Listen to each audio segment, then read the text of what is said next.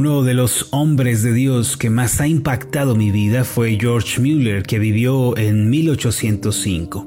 Él fue un pastor de Bristol que asumió la tremenda responsabilidad de alimentar a los huérfanos de la ciudad cuando la enfermedad y la pobreza predominaban en la sociedad. Como resultado, él fundó varios orfanatos en donde se dice que atendió a más de 3.500 huérfanos que recibieron educación, alimento y vestido todos los días. Para su época, desarrollar un proyecto como este era algo no solo impensable, sino imposible. Algunos trataron de persuadirlo para que se dedicara a ser maestro de escuela dominical. No obstante, él no podía apartar de su mente el tremendo llamado que Dios le había hecho por más que otros lo criticaran o se burlaran de él. Lo llamaban soñador, iluso, pues muchos no creían que Dios pudiera realmente proveer todos los recursos para que este hombre llevara a cabo su ministerio. Sin embargo, él nunca titubeó. En su autobiografía, él relata que en cierta ocasión le preguntaron sobre si tendría dinero para sostener la misión y si sentía algún tipo de ansiedad con relación a las necesidades del orfanato. Él respondió estas palabras, el Señor está siempre dispuesto a demostrar que Él es el Dios viviente para todos los que ponen su confianza en Él. Mi Dios no es un Dios de ayer, sino un Dios de hoy. Müller testificaba que la razón por la que había decidido llevar a cabo una empresa tan imposible humanamente hablando era por dos razones. Primero, para que el nombre de Dios y solo el nombre de Dios fuera glorificado. Y segundo, para demostrarle a los cristianos que el Dios en el que han creído todavía responde oraciones, se interesa por las necesidades humanas y hace milagros en el presente. Él escribió estas palabras en su diario. A veces los hijos de Dios tienen miedo de envejecer y no poder trabajar más. Si tan solo pudiera enseñarles cómo su Padre Celestial siempre ha ayudado a los que ponen su confianza en Él, ellos no podrían decir que los tiempos han cambiado. Me entristece ver que no reconocen a Dios como el Dios viviente. Y añadió, la razón por la que inicié el orfanato fue porque quería dejar en claro delante de los hijos de Dios esto, que Él no abandona, incluso en tiempos difíciles, a los que en Él confían. Mis amados, el Dios de la Biblia es el Dios viviente que está con nosotros el día de hoy y que nos ayuda en toda situación. Nunca debemos excluir a Dios de nuestros asuntos personales ni de nuestros pensamientos. Nunca debemos excluir a Dios de nuestra vida. No debemos decir Dios sí puede intervenir en esto, pero en aquello no. O no debemos decir Dios obra en esta situación, pero no podrá obrar en aquello.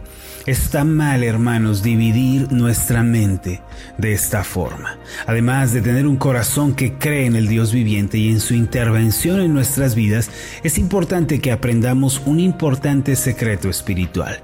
¿Cuál es ese secreto? Que Dios nunca trabaja solo con relación a nuestra vida personal. El Dios soberano ha decidido cooperar con nosotros y nos ha llamado a ser cooperativos con Él en la obtención de grandes cosas. Es decir, para ver la obra de Dios y para esperar aquellos milagros que Él ha preparado, primero tenemos que disponernos a trabajar junto a Él. Debemos prepararnos y acondicionarnos para nuestro caminar con el Señor. El Salmo 81, versículo 10 revela esta verdad. Dice así, yo soy Jehová tu Dios, que te hice subir de la tierra de Egipto. Abre tu boca y yo la llenaré. Otra traducción dice, abre bien la boca y la llenaré de cosas buenas. ¿Qué significa la frase, abre tu boca y yo la llenaré? Esto implica que nosotros debemos prepararnos espiritualmente y hacer espacio y que después el Señor obrará y llenará nuestra vida. Sin embargo, si nuestra boca, mis amados, está cerrada y no hemos preparado nada en nuestra vida, entonces Dios decide no obrar. Si una persona solo dice Dios hará un milagro o Dios me ayudará, pero nunca se mueve en una relación activa con Dios, en una relación personal con Cristo y nunca nunca prepara su mente, entonces nada sucederá. Muchas personas hoy en día tienen una actitud similar a esto. Ellos oran y le dicen al Señor, Señor, ayúdame con esto, resuelve aquel problema, pero no se preparan para cooperar con Dios. Por eso los milagros no tienen lugar en su vida ni suceden en su entorno. A partir de hoy yo quiero invitarle para que veamos algunos ejemplos de cómo hombres y mujeres cooperaron con el Señor para ver grandes milagros en sus vidas. Sin su cooperación, estas historias nunca hubieran sido registradas en la Biblia. Eh, el Espíritu Santo para nuestro beneficio dejó estos testimonios en la palabra de Dios para que descubriéramos qué pasos debemos seguir, qué pasos debemos dar cuando estamos esperando recibir un milagro. El primer ejemplo que quiero compartir con ustedes es el que se encuentra en Marcos capítulo 5 versículos 25 al 34. Es la historia de la mujer del flujo de sangre. Mire con cuidado la historia que aquí se nos relata.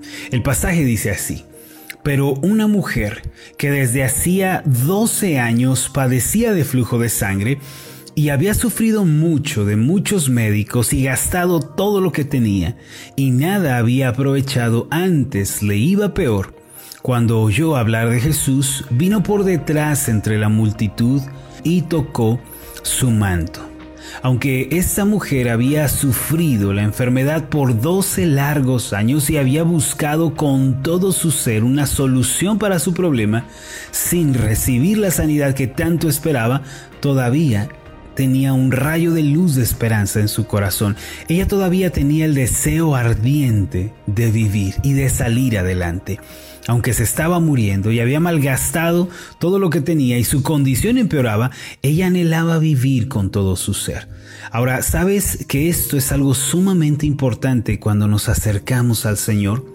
Debemos tener un corazón ardiente, una esperanza firme y anhelante.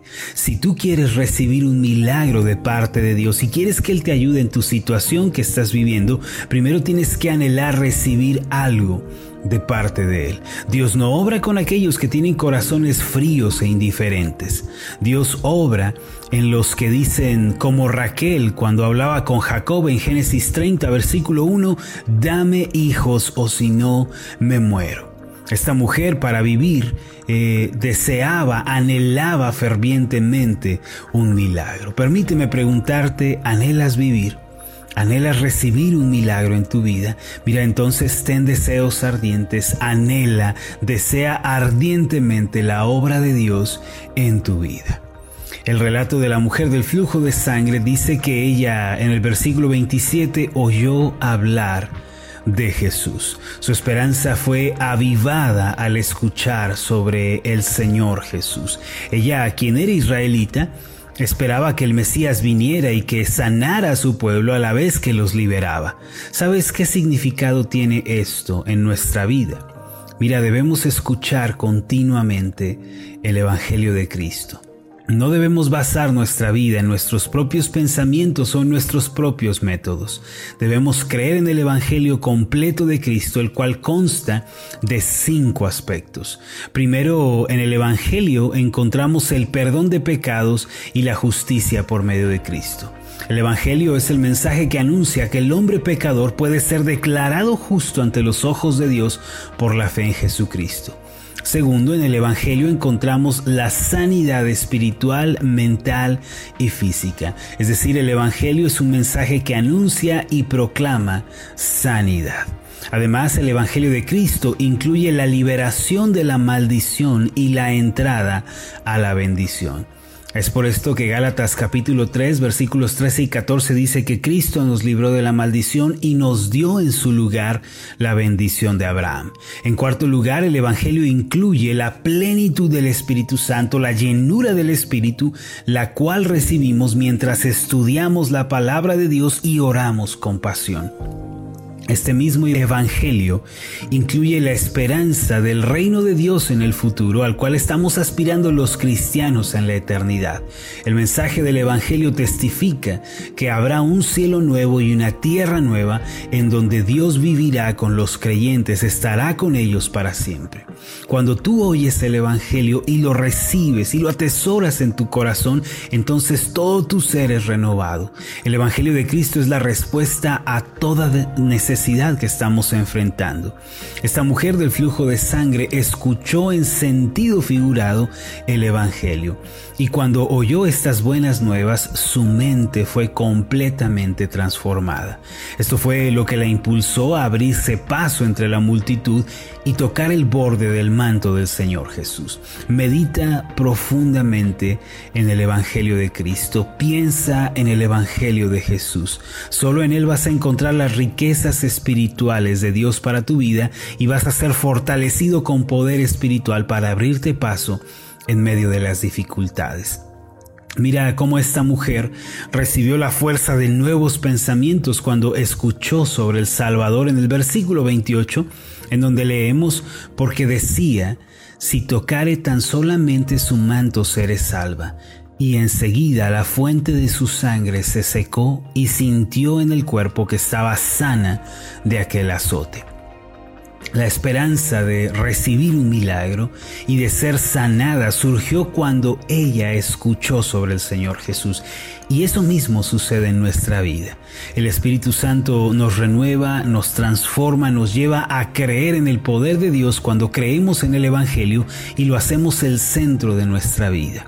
Aunque había una multitud rodeando y apretando al Señor, solo esta mujer recibió un milagro. ¿Por qué? Esto se debió a que ella tocó de manera diferente al Señor. Hoy muchos están acudiendo a la iglesia, están allí por una hora, este, escuchan la alabanza, la prédica y después se van como si nada hubiera sucedido. Ellos se parecen a los que rodean al Señor pero no reciben nada de Él. Sin embargo, hay quienes tocan al Señor con pasión y con profundos deseos de recibir algo de parte de Él. Entonces, cuando acuden a su presencia, Él obra con poder y sus vidas son transformadas. Eso fue lo que sucedió al final de esta historia en los versículos 32 en adelante. Leemos esto, pero Él miraba alrededor para ver quién había hecho esto. Entonces la mujer, temiendo y temblando, sabiendo lo que en ella había sido hecho, vino y se postró delante de él y le dijo toda la verdad. Y él le dijo, hija, tu fe te ha hecho salva, ve en paz y queda sana de tu azote. Solo las personas que tocan a Jesús con fe pueden recibir un extraordinario milagro de la gracia de Dios en sus vidas todo lo que toca a Jesús con fe será sanado, restaurado, aliviado y liberado. Mi hermano, Dios obra de manera cooperativa con su pueblo para realizar grandes obras en sus vidas.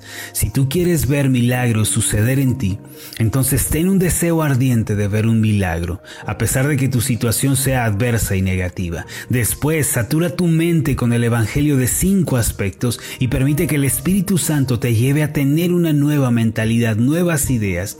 Por último, acércate y vence los obstáculos que haya que vencer para tocar Señor con fe. A veces tendrás que superar obstáculos y abrirte paso en medio de la adversidad, pero si tocas al Maestro, tu vida será transformada. Vamos a hacer una oración.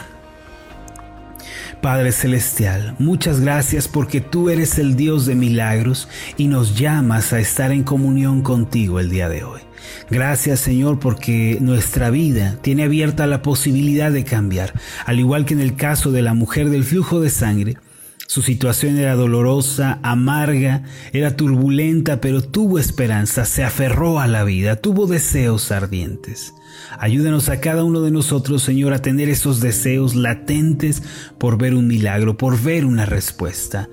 Socórrenos, Señor, que nuestra mente sea renovada por el Evangelio cada día que la palabra de Dios nos transforme, Señor, y que podamos vivir en esa relación cercana contigo, superando obstáculos por más adversos que sean estos. Sabemos, Señor, que al tocarte con fe, un milagro sucederá, porque todo lo que te toca con fe es transformado. En el nombre de Jesús. Amén y amén.